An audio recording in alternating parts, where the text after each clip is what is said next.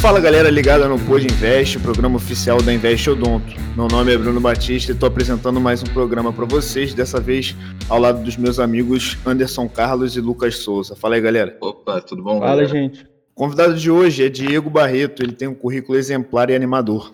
O cara é mentor de diversas startups por aí, mestre pela AMD de Lausanne, né, ou Lausanne, né, alemão na Suíça, com foco em estratégia e liderança ele é especialista em finanças pela FIPECAF da USP e bacharel em Direito pela PUC, também de São Paulo. Hoje ele está na posição de CFO e VP de Estratégia do iFood. Diego, seja bem-vindo, é um enorme prazer tê-lo aqui conosco hoje.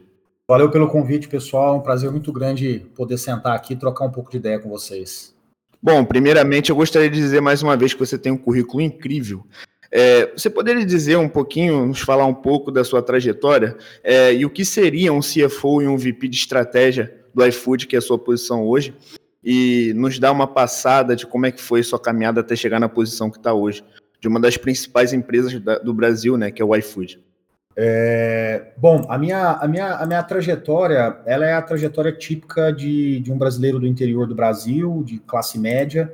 É, meus pais é, sempre foram muito avessos ao risco uh, de empreender e, portanto, diziam para o filho: olha, vai estudar, é, vai, vai, vai trabalhar para uma empresa grande, presta um concurso, enfim, é, inúmeras, inúmeras, é, é inúmeras é, é, dicas, né, para que eu fosse para uma carreira muito segura minha, minha vida começou. Então, eu, eu, eu, eu vim para São Paulo há cerca de 15 anos atrás para poder, poder estudar e fiz direito na PUC de São Paulo e logo no primeiro ano descobri que eu detestei o direito e que aquilo não seria a minha, a minha, a minha carreira.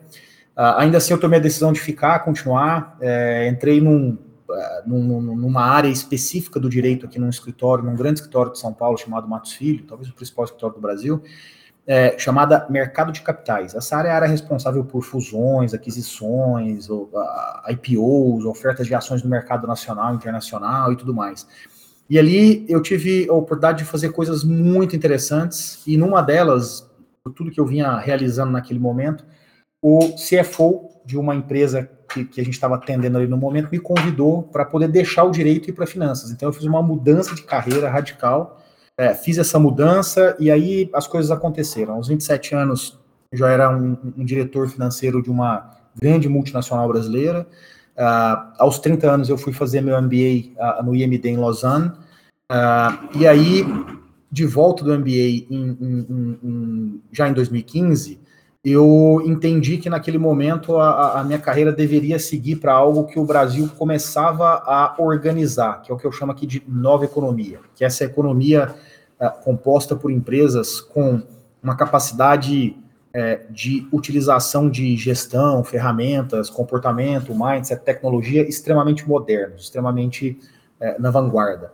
E aí eu tomei essa decisão, foi quando então eu, eu, eu, eu fui para a Móvel, que é a principal empresa de tecnologia de plataformas do Brasil. Uh, é, a Móvel é a controladora do iFood, e ali então eu comecei a minha, a minha, minha trajetória no iFood, já de alguns anos. Uh, o, o, CFO, que é uma, é uma sigla uh, que significa Chief Financial Officer, é, nada mais é do que a, a, a, a posição mais sênior dentro da estrutura de finanças e áreas correlatas. Então, hoje eu sou responsável aqui não só por finanças, riscos, também por fraudes, também por uh, compras, também por pelo jurídico, uh, entre outras áreas. Então, eu sou responsável para, junto com o presidente da empresa, o CEO, é, tomar as decisões de investimento e controlar depois a evolução disso. Na outra ponta, eu sou também vice-presidente de estratégia, é responsável por compreender a empresa, compreender o mercado, compreender a visão e a partir disso discutir com os demais executivos da empresa para encontrar o caminho, o caminho correto, o caminho ideal. Então, acho que essa, essa, essa é uma boa, uma boa introdução. Nossa, Diego, cara, que história. É bom que a gente já começa a pegar alguns insights aqui de que você, não necessariamente a gente precisa seguir o caminho convencional que é traçado desde sempre para gente, né? Desde quando a gente é, falado lá na escola, que a gente tem que se formar, fazer uma faculdade, e talvez fazer prestar um concurso público ou ir caminhando assim de, de uma maneira entrando por baixo, estagiário é, e crescendo em uma empresa. É muito interessante que é, é, existem essas opções de, de mudança de trajetória e que eu, que eu acho muito interessante. Agora, eu já queria emendar na segunda pergunta. E, é, cara, o iFood, a gente percebe que ele tem uma, ele tem uma marca, né? Ele tem uma marca forte, ele conseguiu é, consolidar o nome dele no mercado. É, ele é muito associado, por exemplo, antigamente a gente falava, ah, vamos pedir uma pizza. Hoje a gente, a maioria das pessoas fala, pô, pede um iFood aí. Então isso é muito interessante essa estratégia. E eu queria saber, assim, como que é, nesse processo de construção de, de empresa, como que o iFood conseguiu construir essa marca forte e quais as lições, e quais as lições que a gente pode ir tirando disso, é, seja para uma empresa, como você falou, da nova economia, que a gente vai falar daqui a pouco, que eu sei que é um assunto que você gosta bastante, mas quais as, as lições que a gente pode tirar dessa construção de marca para outras empresas que não necessariamente estejam no, no, no mesmo caminho com a iFood, como, por exemplo, até mesmo trazendo para odontologia? Olha, é... marca nada é mais do que uma consequência do que você faz, do que você comunica. Num, num, se você fizer e não comunicar, as pessoas não vão saber. Se você não fizer e só comunicar, as pessoas vão ver que você está vendendo algo que não é verdade. Então, eu digo isso de forma muito simples para dizer que o, o, o, que nos trouxe até aqui e, e, e, e criou esse posicionamento e essa referência de marca é resultado do que a gente entrega. Ou seja, a empresa ela tem algumas do ponto de vista estratégico que são uh, que a gente acredita serem necessárias para que a gente possa ter uma posição de destaque. A primeira delas é a qualidade de serviço.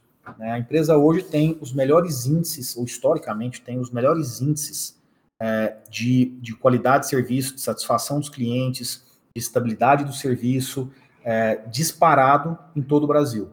Uh, isso quer dizer que a gente é perfeito? Evidente que não. Isso quer dizer que, tem, que, que, que a gente já chegou no, no, topo? Não, claro que não. Mas uma coisa é fato, a gente se preocupa num nível tal que os clientes, então, os consumidores, os restaurantes, os entregadores, eles passam a olhar para a empresa e dizer, é confiável, eu vou voltar, faz sentido, entre outras coisas. Então, esse é o primeiro ponto. O segundo é, a gente entrega também uma capacidade de oferta é, imbatível, né? A gente está em mais de mil cidades do Brasil, são mais de 250 mil restaurantes. É, a empresa faz um trabalho muito sério de expansão geográfica, faz um trabalho muito sério de compreensão de bairros, de gastronomias, para saber montar a oferta correta, enfim. É um trabalho é, é realmente muito, muito, muito profundo em termos de oferta. Então, quando o serviço é bom, com a oferta boa, o cliente tende é, é, é, é, a entrar e não sai mais. E aí vem o outro lado final, que é a comunicação. Né? Nós nos preocupamos é, na, na, primeira fase da empresa, nos primeiros 10 anos da empresa, em ter um posicionamento muito moderno, muito jovem, é, que, muito feliz, né? que mostrava um lado novo da tecnologia chegando, e isso falava muito com a mudança do comportamento do brasileiro. Então, foi uma decisão pensada. Agora, a empresa, dado já o tamanho, dada a, a, a, importância dela, dada o impacto dela, ela já é uma empresa que começa a trazer essa discussão para uma discussão mais de impacto, mais de como é que eu vou fazer as coisas serem boas para mim, mas serem boas para todo mundo, né? Então, não é que a gente não fazia, estou falando de comunicação. Então, é essa soma do que você faz e o que você comunica que nos permitiu chegar aqui. Nossa, Diego, Cara, isso é fundamental. Eu acho que a gente pode trazer para qualquer área né, de finanças ou é, de empreendedorismo da nossa vida, desde, desde a galera que está na, mais, na área mais de negócios em si, até para a gente que está na área de saúde. Que é basicamente isso, a gente entregar um serviço bom, saber comunicar, e meio que isso não é que pre, não prende ao cliente, o cliente ele quer ficar com você porque seu serviço é muito bom. Bom, Diego, é, já respondendo aí é, sobre a sua primeira resposta, parabéns mesmo pelo seu currículo, sua trajetória muito animadora. E agora, adentrando já na terceira pergunta, é, nós sabemos que o iFood é uma das principais empresas brasileiras e mesmo nesse ano atípico, né, como 2020, ele se destacou, gerou emprego, de uma maneira geral, continuou ajudando os vendedores e também os consumidores. A minha pergunta é a seguinte: o que nós podemos tirar de 2020, tá, como aprendizado de uma forma geral, e o que nós podemos esperar é, desse ano novo aí que seria 2021? Olha, a gente pode tirar de 2020 algumas lições interessantes. A primeira delas, cantou com empresas, pessoas. Vamos falar de empresas aqui, porque a gente está falando aqui de, de, de, profissionais e que, em última instância, vocês são empresários, né, no mundo do, da odontologia que se encantou com a transformação digital, o ajuste que as empresas fizeram para poder estarem preparadas é, é, para se adaptarem ao que o Covid trouxe e tudo mais. Acho que a primeira grande lição é que a gente tem que ter vergonha disso. A tecnologia está disponível no Brasil do ponto de vista de infraestrutura há 15 anos. Você tem empresas como o próprio iFood aqui, que já se dedicam ao mundo digital, porque ele é inexorável, ele vai acontecer, não tem outro caminho, há mais de uma década. Quando a gente olha para toda a revolução que aconteceu de ajustes para se adaptar à realidade do Covid, que em última instância é ser mais digital, a gente precisa ter vergonha. Porque se a gente achar que isso é bom, a gente se engana e acha que a gente está num caminho, numa velocidade certa. Não, nós não estávamos. Essa é a minha primeira lição é, a gente precisa ter consciência de que tecnologia está aí e a gente precisa aprender a usar isso, aprender a desenvolver isso, aprender a pensar com isso. Segunda lição, eu acho que é a lição da fragilidade, né? É, existe uma fragilidade é, em função de eventos como esse que a gente não domina e que, portanto, é, a gente está falando de uma geração que não passou por guerras, uma geração que viveu muito menos catástrofes do que se vivia no passado, uma população que tem muito menos pessoas na zona, na linha abaixo da linha de pobreza do que tinha no passado, é uma população menos testada. Então a gente passou por um grande teste e que deve nos deixar aqui grandes ensinamentos em termos comportamentais, de execução e de liderança para enfrentar outros problemas desse. Acho que esses são os dois grandes pontos.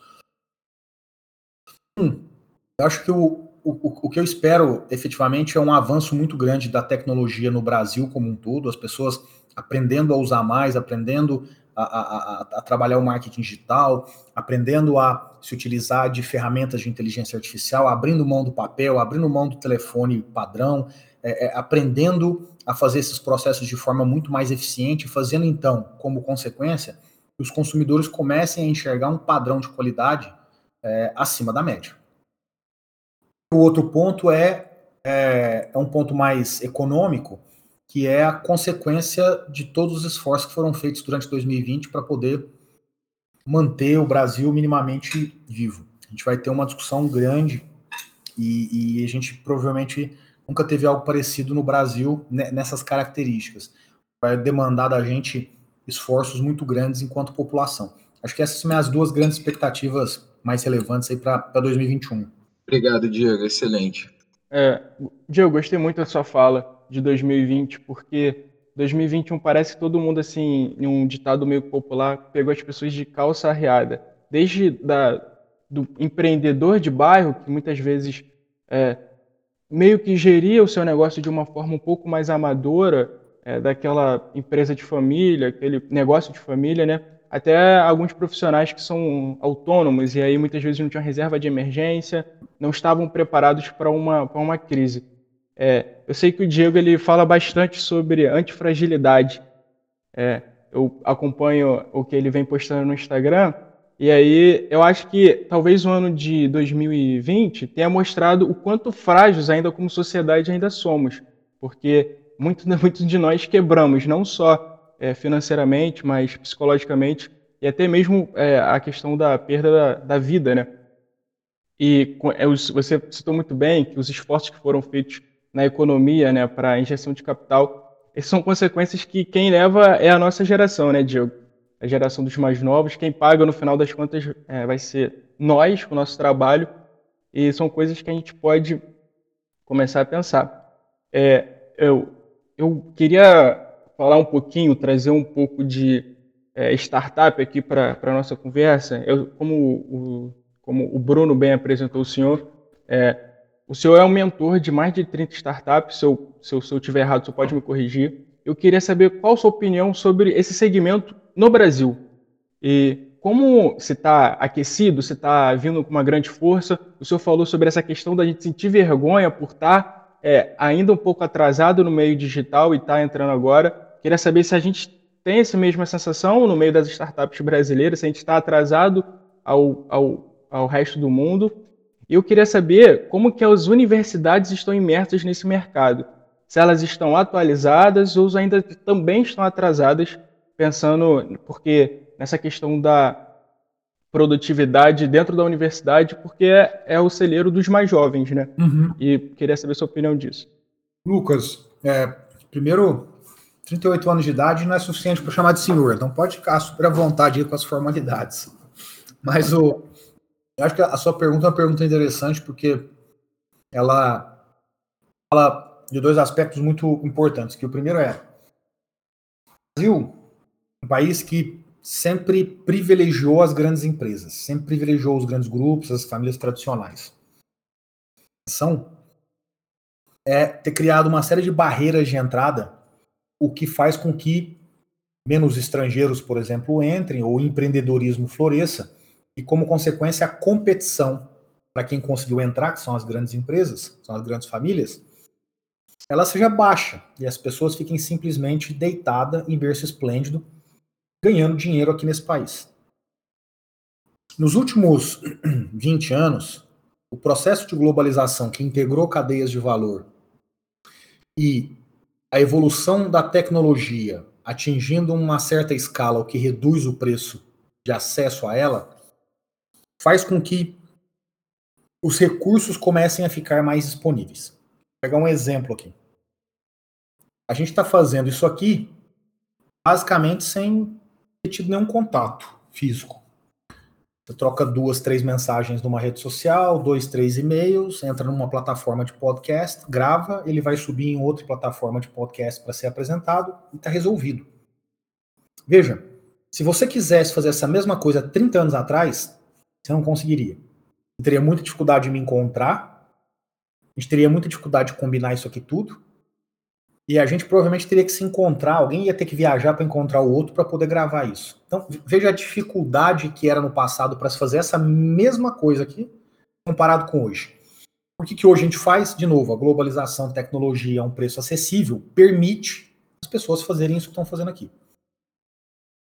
Esse exemplo que eu dei aqui, ele é o que está acontecendo na economia brasileira. Com o avanço da globalização, o avanço da tecnologia em massa, de a custo acessível, mais e mais e mais e mais pessoas estão olhando dizendo: Poxa, tive uma ideia, vou tentar isso aqui, tive uma ideia, vou tentar isso aqui, tive uma ideia, vou tentar isso aqui. Então, esse é o primeiro ponto. O segundo ponto é: o Brasil ficou para trás nesse processo é, nos últimos 20 anos. O que foi ruim, mas que, por outro lado, gera neste momento uma situação de uh, o Brasil ser um dos últimos lugares que ainda tem muito espaço para se fazer isso. Porque é um país muito grande, população muito grande, país rico, e que ainda recebeu é, poucos investimentos comparado com outros países menores que o Brasil, inclusive. Então, muitos investidores estão olhando para isso e vindo para cá. Você tem esse efeito. Terceiro efeito é: o Brasil, historicamente, é um país de taxa de juros muito altas. Significa que qualquer realzinho que você ganhava, a tua tendência natural era pegar esse realzinho e colocar num investimento em renda fixa no banco, porque ele pagava um, um, uma taxa de juros alta. Com a redução estrutural da taxa de juros ao longo dos anos, o dinheiro aplicado em renda fixa já não tem uma rentabilidade interessante, o que faz com que as pessoas então migrem disso para outras coisas. E uma dessas outras coisas é naturalmente o investimento em startups ou investimento em empresas de tecnologia, ainda que já em bolsa, enfim, tudo mais. Então, o que existe aqui, Lucas, é um ciclo virtuoso que está se formando, né? Onde você tem, de novo, globalização reduzindo barreira de entrada, tecnologia chega, mas fica, com a escala cai o preço, é, você tem dinheiro de fora chegando porque aqui tem muita oportunidade ainda para isso, e na, na, na, na no, no, último estágio, desculpa, no último estágio, você tem o próprio dinheiro brasileiro migrando de um tipo de ativo para outro tipo. A comunhão dessas coisas faz com que o mundo das startups no Brasil esteja vivendo o seu melhor momento, mas ele é só o começo, ainda tem muita coisa para acontecer nos próximos anos.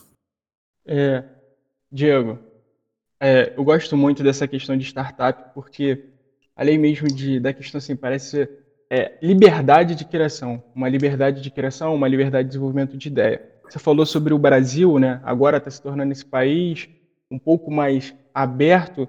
É, pode podemos até falar do ponto de vista econômico também, talvez um pouco mais de liberdade, mesmo caminhando a passos muito lentos. E eu lembrei de uma frase do Guilherme Benchimol. É, Para quem não conhece, ele é fundador da XP, né? XP Investimentos, e que trava uma guerra contra as, contra os grandes bancos, entre eles o Itaú. Essa, é, surfando nessa onda da descentralização das, das grandes famílias, das grandes empresas, dos grandes bancos, que muitas vezes não oferecem um serviço bom para a maioria dos clientes, e aí é, vem é, essa ideia da XP, que é uma empresa que eu sou muito fã também, e vem tirando esses clientes para é, de, de, outra forma, trabalhar melhor esse dinheiro que às vezes fica parado nesses bancos. E aí ele, e ele, e ele fala que o Brasil é o melhor país para empreender, justamente porque é, durante muito tempo a gente ficou refém das grandes famílias. Logo, para a maioria, é, ne, parece que tem nesse limbo, não tem tanta concorrência e mesmo assim ainda falta muitos serviços. É, na área da saúde, especificamente, eu percebo muito isso. Apesar de ser o Brasil o país que possui mais dentistas, uma carga imensa de concorrência, ainda dentro da odontologia, dentro da medicina, dessa área de saúde, a gente consegue perceber muitos gaps que a gente precisaria de alunos ou essa garotada nova da juventude das universidades ali, em cada ponto, resolvendo os problemas que existem. Porque no final das contas, né, Diego, o empreendedor, na maioria das vezes, ele, ele é um resolvedor de problemas. E talvez, é, por que essa ideia das startups? Porque é claro que a gente a ideia, a ideia da Invest é trazer isso também para a odontologia, para estimular outros jovens a começarem a resolver problemas, com isso gerando valor para a sociedade, e no final das contas isso chega até o paciente, na, na melhoria da, da sua vida. É, e eu tenho uma outra pergunta aqui, Diego, desculpa te encher de perguntas, mas é, é que eu estou bastante curioso. É, é, seguindo esse raciocínio de sucesso do iFood, você falou que o iFood ainda não chegou no, no, no, no topo mas a gente já pode ver que é um, é um sucesso bem legal. E esse modelo de startups, eu queria saber, assim, quais seriam os caminhos para escalar um negócio. Acontece que a gente, a gente consegue ouvindo, a gente ouve bastante, pô, a gente precisa, é, para, por exemplo, enriquecer ou tornar é, a gente na lista dos, das pessoas mais ricas do mundo, a gente tem pessoas que empreenderam de fato. Eu queria saber um pouco qual é esse caminho para a gente começar a escalar um negócio e pensando nesse modelo também de startup. Claro. É, olha, o, o caminho, ele é um caminho relativamente simples de ser seguido. Ele é difícil de ser executado, mas olhar para ele encontrado, ele não é difícil, não. É, ir para o mundo das startups significa abrir mão, ou eu vou até mudar a palavra, optar entre executar algo muito bem versus criar algo. O que uma empresa tradicional já estabelecida, com baixa capacidade de inovação, te oferece como executivo, como pessoa, como profissional, é continuar executando alguma coisa muito bem feita, com uma boa estrutura e tentar melhorar aquilo cada dia mais. O que a startup te oferece é o poder da criação, o poder de e entendendo e fazendo as coisas de uma forma diferente. Qual que é melhor, qual que é pior? Nenhum dos dois. Os dois são bons, os, dois, os dois são ruins. São só diferentes, são só caminhos diferentes e as pessoas deveriam entender é, é, esses caminhos para poder, enfim, tomar as decisões que para suas vidas, né? É, no caso da startup, é, especificamente do mundo da startup, existem dois caminhos, né? Um primeiro caminho é literalmente ser a pessoa da ideia, pessoa que se reúne com outras pessoas e, em prol de uma ideia, começa a trabalhar com aquilo e, e, e, e realizar aquilo. É, e existem as pessoas que trabalham nas startups, não necessariamente são as pessoas da ideia, não necessariamente são os fundadores. Para as pessoas que são fundadores, é uma discussão, é uma discussão de, é, de, de, de, de de acreditar muito numa ideia, de acreditar muito no impacto, de acreditar muito numa construção e transformar aquilo numa paixão e, e fazer aquilo. Para aqueles que trabalham, não é necessariamente isso, mas é muito mais viver um, um mundo, viver uma, uma, um dia a dia com muito mais emoção, com muito mais risco, com muito mais incerteza. Então, acho que no final, acho que no final, é, o que a gente está falando aqui é são simplesmente caminhos diferentes. É, portanto, escolhê-los são, é fácil. O ponto é ter a certeza que você quer realmente aquilo, que, portanto, uma vez lá, você vai viver bem com aquela opção. É, você falou sobre esse processo criativo, e muitas vezes você. É, eu vejo que nas startups existe uma alta velocidade. Quando ela começa a ganhar fôlego, é, é muito rápido esse processo. E eu venho de uma escola, a escola da odontologia, ela da área da saúde, ela sempre fala, Diego, é porque talvez você não tenha noção, mas a galera da saúde ela é bem e tem que ser, eu entendo esse ponto, ela é bem enfática e tem que ser tudo perfeito. E quando a gente teve a ideia de criar a Invest, a Invest eu é, eu pensei na Invest, não pensei em um Instagram e nenhuma página, eu pensei em algo mais além da, de talvez uma pensando em finanças para odontologia que não, que não existe hoje no Brasil é, pessoas que estão, estejam falando para esse público que, como já refalei, é o, é o maior do mundo e está aqui no Brasil. É, falaram que talvez a gente deveria ser profissional, falaram que a gente já deveria ser. Tipo assim, eu precisaria de 10 anos de formado para eu começar a falar de finanças, quando eu fiquei pensando, poxa, mas eu estou um tempo estudando sobre isso. Eu já aplico isso na minha vida, vejo alguns resultados. A galera do, do, do time da Invest tem, é, são sete pessoas ao todo, já aplica isso na vida deles. A gente só se encontrou, colocou a ideia para frente, porque a gente. É porque a garotada, a gente não pode falar de assuntos que não são tirados da nossa cabeça, mas sim foram estudados, a gente só está sendo é, o mensageiro e não a mensagem. E eu, eu sinto muito isso, de que caramba, parece que tem que ser tudo muito perfeito ou tudo muito é, de forma assim, se você não fez, talvez você não, não possa falar, você concorda muito com isso, ou eu ou eu tô errado, ou tenho que repensar o que o que veio na minha cabeça. Eu, eu, eu, eu, eu concordo, eu acho que é uma, é uma discussão muito válida nos dias atuais. A gente, no Brasil, se acostumou a gente se acostumou a, a, a, ser o país da perfeição, ainda que a gente não seja, mas assim, a cobrança é nesse, é, é nesse caminho, né? É, é, e, e, é simples entender o motivo. Pensa, por exemplo, no caso da, sei lá, da faculdade. O Brasil tem muito poucas vagas de boas faculdades, o que significa que é, você tem que ser muito bom para poder entrar nas melhores. Muito, muita opção. É, quando você pensa num profissional, o Brasil é um país que historicamente sempre teve taxas de desemprego muito altas.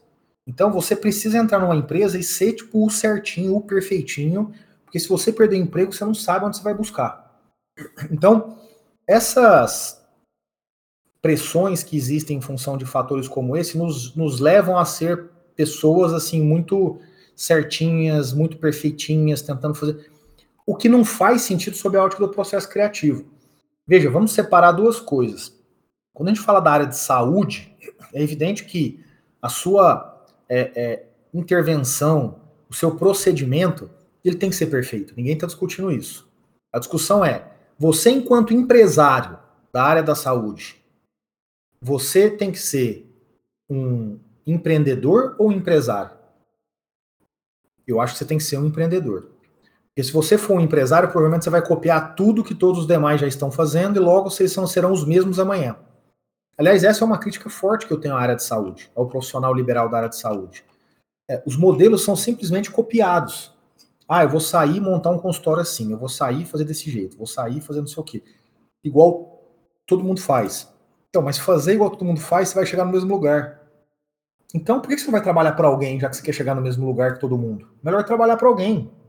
Por que ser um profissional liberal? Não faz o mínimo sentido. Não, não me parece racional.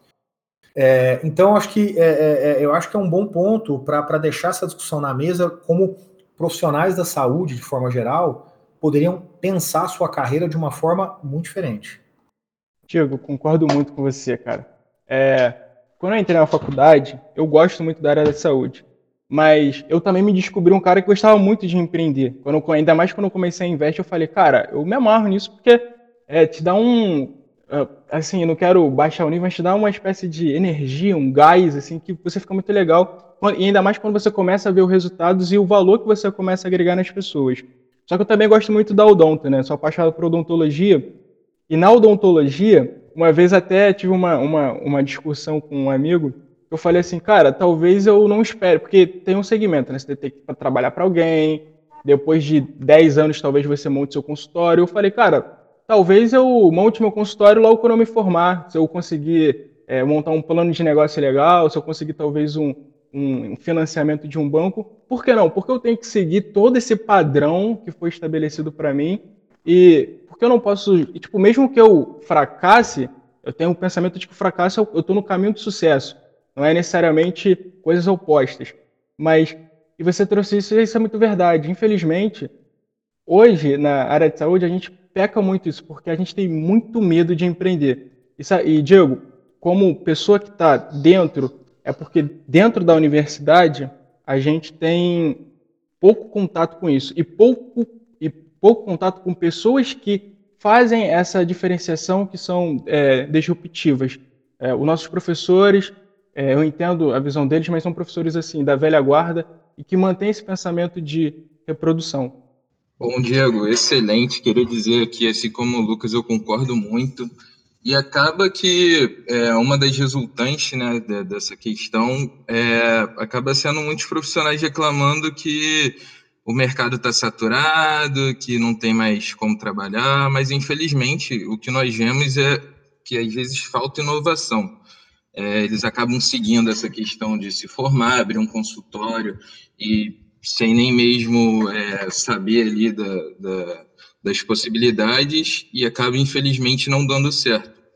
É, agora entrando um pouquinho mais no, no, mundo digital, né, que particularmente é uma área que eu gosto bastante, é, nós vemos que a influência digital é cada vez mais importante em diversas áreas. A minha, minha primeira pergunta é, é, se atualmente nós podemos dizer que o caminho comum para um negócio é estar no meio digital. E a segunda pergunta é até mais assim, mais da área da odontologia, mais trazendo para o mundo da odontologia, nós, desde a graduação, nós conversamos sobre ter ou não um perfil profissional. É, para poder postar os casos, não só casos, mas informações é, sobre escovação, enfim, toda a área da odontologia. Antigamente nem era permitido é, nós postarmos aí esses casos, mas nós temos hoje uma resolução 196 de 2019 que ela acabou atualizando alguns pontos importantes no código de ética e acabou trazendo mais liberdade também para os dentistas atuarem nessa área do marketing, né? E aí eu gostaria de saber se, se você acha é, que seja importante para os atuais também da área da saúde estarem é, nesse meio digital. Olha, eu não tenho dúvida nenhuma. É, veja, primeira coisa, o, o, consumidor, o cliente, o paciente, ele está indo para o mundo digital. Então, sob uma ótica meramente de gestão, se o seu consumidor, se o seu cliente, seu paciente está lá, por que, que você não vai estar? Tá? Então, é, para mim, essa é a pergunta básica. Depois, tem uma questão de eficiência. Né? Por que, que você vai trabalhar com algo mais físico, mais lento, mais demorado, com mais atrito, se o digital te dá mais velocidade, simplicidade. É uma questão de eficiência, é uma questão de margem no final que a pessoa tem do trabalho que ela presta. Terceiro ponto, é, as ferramentas de atração de pessoas e o comportamento das pessoas, dos pacientes, no caso da saúde, ela mudou. Né? Uh, hoje, por exemplo, com a internet, com as redes sociais, você tem uma capacidade de acessar pessoas, acessar bolsos, acessar geografias que antes você não tinha. E por último, termino no fato de que a tecnologia ela permite você gerar conteúdo com mais facilidade e distribuir conteúdo com mais facilidade. O que chama muito a atenção de pessoas que no final acabam se encantando por aquele profissional e passam a ter nele uma referência. No passado, essa referência era dada no boca a boca. Teu pai chegava e dizia: Esse é meu médico, esse é meu dentista, vá lá. Você não tinha opção de escolha. O que o mundo digital te dá é a opção de abrir uma escolha para as pessoas de tal forma que elas possam te escolher. Então, com base em todos esses argumentos, eu me pergunto: é, por que por que, que não deveria ser assim, né? Então, não consigo ver. Eu acho que não tem outra saída a não ser essa migração. Muito bom, Diego. É, com a vida de consultório, né? Nós temos lá é, os pacientes, temos a clínica e acaba sendo tudo muito presencial. A gente acaba tendo a dependência do espaço físico e também do paciente. É, eu gostaria já aí dando entrada no final, nós ainda temos aí mais três perguntas, mas se você já pudesse dar uma dica para a gente é, que é desse mercado, uma dica sobre isso. Sobre, eu, eu não ficou claro para minha pergunta, desculpa. Sobre essa questão da gente ter é, tudo muito presencial, tendo a dependência do espaço físico e também do paciente. Uma dica sobre isso no sentido de. É... É, Anderson, eu posso só complementar sua pergunta, que me veio uma dúvida? Pode, por favor. É, Diego, você fala muito sobre o novo, é, esse, essa nova economia, né? Essa nova forma de fazer negócios e estar tá atuando. Eu queria é, acrescentar nessa consulta, essa pergunta do Anderson, que na área da saúde às vezes a gente é muito presencial. Como que a gente consegue é, entrar nessa nova economia é, e de fato conseguir desenvolver um negócios? Porque a gente, talvez a gente ainda esteja muito preso à velha, no sentido de que, como você falou, boca a boca, é, tudo muito presencial. Eu queria saber se você teria alguma, alguma dica, alguma ideia para a gente conseguir ingressar nessa, nessa nova forma de fazer negócio. Eu acho que eu posso dar alguns exemplos. Veja, o fato é, de ser presencial não muda, né? Então você não vai é, conseguir atender, pelo menos por enquanto, um cliente, um paciente é, é, é num espaço físico diferente. Mas veja, tem uma diferença entre um processo ter que ser físico e tudo ter que ser físico. Né? Então me pergunto aqui, é, por que, que a marcação de agenda tem que ser da forma arcaica de alguém que liga para uma secretária e fica discutindo os horários e marca numa agenda, eventualmente escreve uma agenda de papel. Isso é muito arcaico. O mundo não funciona mais assim. Por que, que a, a forma de você buscar os seus clientes ainda precisa ser no boca a boca? Quando o mundo hoje te permite estratégias de marketing digital, respeitada a, a, as regras que provavelmente existam aí, é... por que, que precisa ser ainda da forma antiga? Não, não, não consigo ver motivo para isso. É...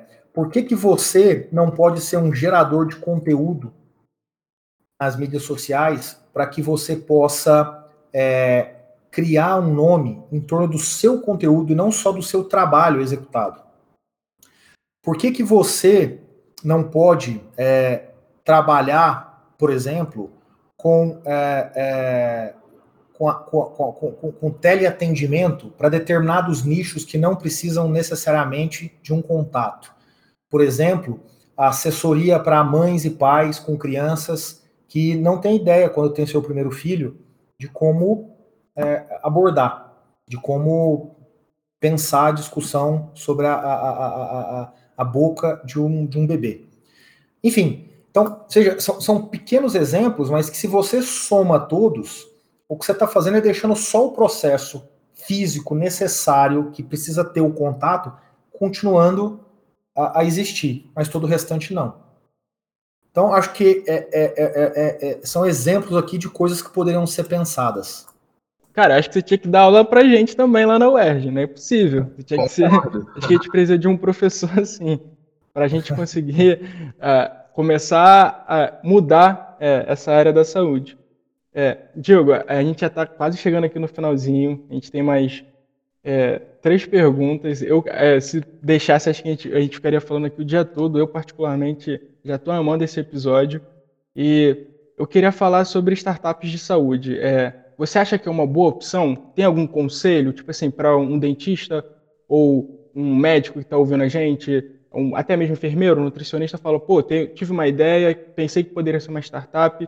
É, não sei se no Brasil é uma boa opção, não sei se é, na área da saúde isso está bem sendo, sendo bem desenvolvido. Você teria algum conselho para essa galera?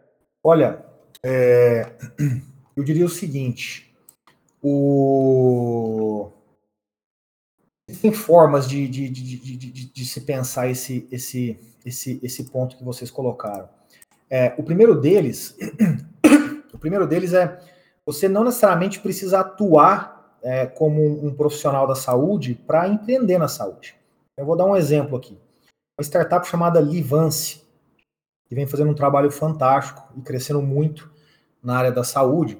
Ela basicamente cria um conceito de escritórios para que uh, você possa utilizar escritórios não consultórios, consultórios em diversos lugares de uma cidade, é, com o cliente, o paciente, não tendo a impressão de que você está alugando um espaço, mas que te dá a impressão de ser dele.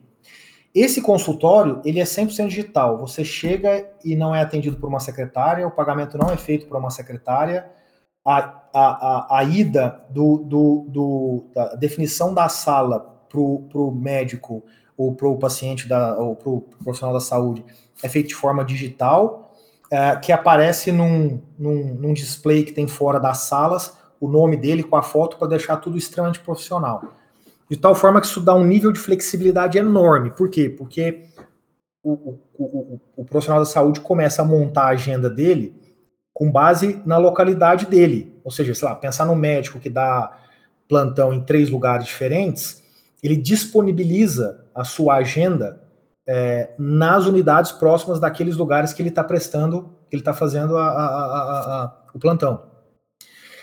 Um dos fundadores dessa startup é um médico.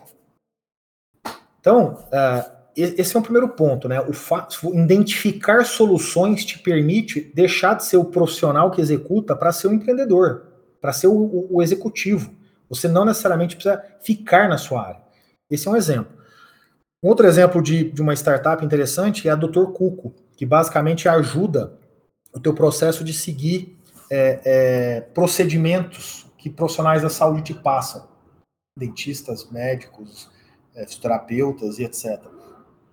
Então ele basicamente cria uma lógica muito forte entre o profissional da saúde e o paciente, e por um processo de gamification ele vai fazendo a pessoa se movimentar na direção do, do, do procedimento, do, da, da rotina de remédios, de exercícios e etc., que a pessoa tem que usufruir. Então, é, acho que exemplos aqui tem, tem, tem, tem enormes. É, é, acho que é mais uma questão aqui das pessoas entenderem o que elas querem fazer mesmo. Se elas querem ser aquele, no caso de vocês, dentista tradicional, ou se elas querem inovar dentro da, do próprio odonto enquanto procedimento, ou se eles querem ser um empresário dentro disso. Empresário não, empreendedor. Perfeito, perfeito. É, cara, assim, sem palavras, isso, é, isso é uma coisa que, poxa, me deixa um pouco triste, sabe por quê, Diego? Isso chega muito pouco na universidade. Eu estudo na, na, aqui na Estadual do Rio de Janeiro e, poxa, são muitos alunos e a competência dos alunos, eles são muito bons, mas essa questão aí, poxa, às vezes falta. E eu sei que, pô, de, de 60 pessoas, como vamos colocar assim, é, ali vai ter um ou outro que estaria numa empresa dessa, talvez estaria achado. Tem até um amigo meu que até hoje ele sente que não se achou na odontologia, só que ele é muito bom no mercado financeiro, ele é muito bom nessas questões. E aí, quando eu vejo isso, eu vejo que talvez ele poderia ser um, um, um empreendedor, como você falou. É, eu consigo observar nele essa, essa, essa questão do, de ser um empreendedor, mas muitas vezes isso faltou, faltou com um gap na formação. É claro que ele também tem a responsabilidade de si, de procurar outros caminhos, mas isso me deixa um pouco assim, caraca, poderia ter na faculdade, e é um pouco é, desanimador, assim, a, nessa questão da educação pública brasileira. E bom, Diego, as minhas perguntas foram essas, estou seguindo aqui, ali é, posteriormente a gente conversa. É, bom, Diego, já finalizando também aqui é, na minha última pergunta, eu gostaria é, de saber, já para aquelas pessoas que vão escutar esse podcast aqui, já vão mudar sua mente e vão querer começar a empreender, seja no negócio físico, digital, até numa startup. Eu gostaria que você desse um conselho é, para essa, essas pessoas que mudaram de, de mente, de pensamento e agora estão a fim de começar a empreender. Minha sugestão para vocês é, é organizem-se para poder é, para poder definir o futuro de vocês. Se a universidade, por exemplo, não está entregando as ferramentas necessárias para que vocês possam é, pensar mais, criar mais, desenvolver mais, organizem-se vocês mesmos. Vocês têm tempo para isso.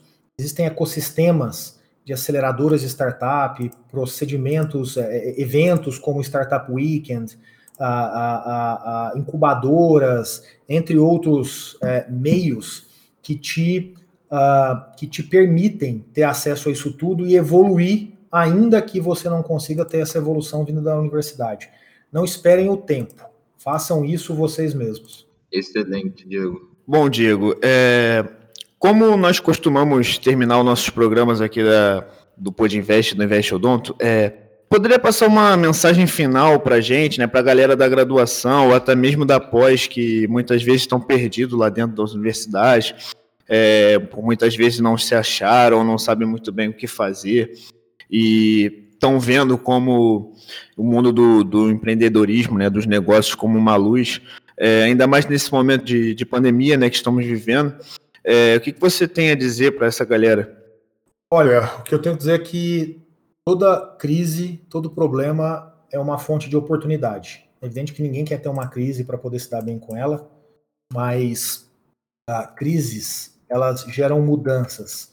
E ao gerar mudanças, novas formas de se pensar, de se raciocinar acontecem. Então, a minha sugestão aqui é que as pessoas tentem é, ter um olhar uh, interessante sobre, sobre, sobre o que está mudando e que, portanto, vai demandar soluções ou pensamentos ou processos diferentes para que vocês possam, então, dar um passo na frente é, é, do mercado. Bom, realmente a gente teve uma verdadeira aula né, com esse cara, mindset puro, dicas que valem ouro para todo mundo, várias ideias dicas para você e não só para a galera da odontologia, mas também da comunicação e dos negócios. Bom, gente, com isso a gente encerra, né? A gente chega a mais um final de programa. Obrigado, Anderson e Lucas, que ajudaram na execução do programa com excelentes perguntas e essa resenha incrível aí nossa. Valeu, galera. Muito obrigado, pessoal. Muito feliz em estar participando em mais um podcast. Dia de muito aprendizado. Valeu, galera. Para quem assistiu até aí, muito obrigado. Desculpa falar bastante, eu gosto de falar. Mas é isso, valeu. Então, gente, o Diego também, queremos agradecer a presença, ele que é CFO VP de estratégia do iFood. É, você pode encontrar ele lá na, no Instagram, né, Diego C. Barreto, né, arroba Diego C. Barreto. É, Diego, muito obrigado pela sua presença e as portas do Invest Odonto né, sempre estarão abertas para você e nosso programa também. Muito sucesso para você. Obrigadão, super te agradeço. Valeu, pessoal, muito obrigado. É, lembrando que você nos ouve nas principais plataformas de streaming de áudio, como Spotify, Deezer, Google Podcasts, Apple Podcasts e outros, onde, como e quando quiser. É, você pode seguir também a gente lá no Instagram, invest.odonto e é isso, pessoal. Vou me despedindo também de vocês que estiveram conosco aqui até agora. Um grande abraço e até mais.